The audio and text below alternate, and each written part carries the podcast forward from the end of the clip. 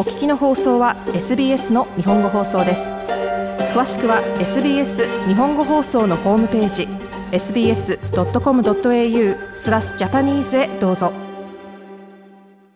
こんばんは。土曜日のこの時間はいつものように私安西直宗が日本とオーストラリアに関連したアーティストの情報を紹介していくコーナーです。さて皆さんのあの映画とかドラマのいわゆるロケっていうのをご存知ですかね？まあ英語のロケーションの略ですよね要するにスタジオとかではないところ野外、まあ、普通のまあそういう設備の整ってない場所に行って撮影をしたり録音をしたりっていうことをロケと言いますけれどもまあこのロケーションレコーディングの最も大変だったやつを今日は聞いていただきたいと思います。アーティストは Mildlife。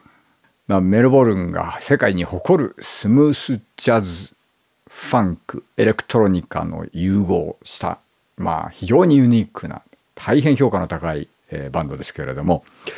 このロケーションレコーディング。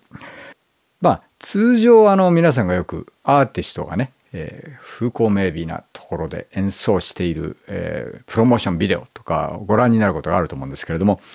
あれは大抵すでに録音されているものに、えー、合わせて演奏しているふりをしているのを撮影していると。でビデオに編集しているというものですよね。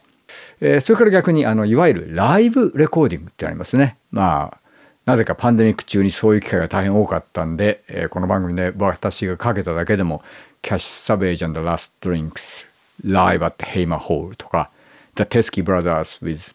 オーケストラ・ビクトリア・ライブ・アット・ヘイマホールなんてありましたよね。えー、ああいうのはみんなライブレコーディングですからスタジオとかでやってるわけじゃないんですけれどもまあライブ会場というのはちゃんと音楽を演奏するために作られてますから野外であれ屋内であれ一応まあ音響とかも考えられてるわけですよね、えー、必要な設備もあると。ところがこの2つのコンビネーションでですね、まあ、風光明媚な全く設備の整っていない野外で、しかも実際にそこで演奏したものを録音してほしいと。これはすでにかなり大変な作業なんです。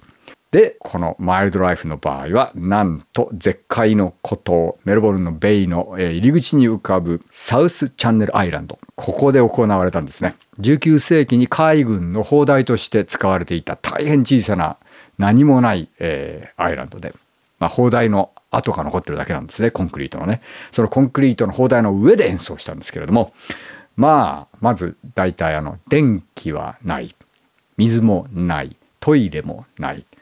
えー、船で30分ヨットハーバーから行くしか方法がない。機材を陸揚げするにも人力と。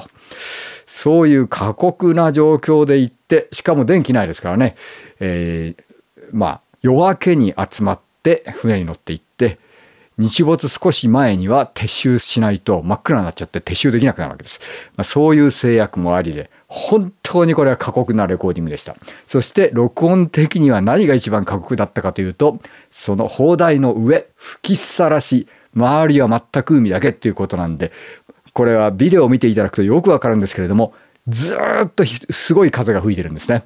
で、この風の音っていうのは全部マイクロフォンに入っちゃうんですね。設営録音そして撤収も全てもう体力勝負の大変な作業だったんですけれどもさらにそれを持って帰ってきてから風の音を一つずつ下げていくと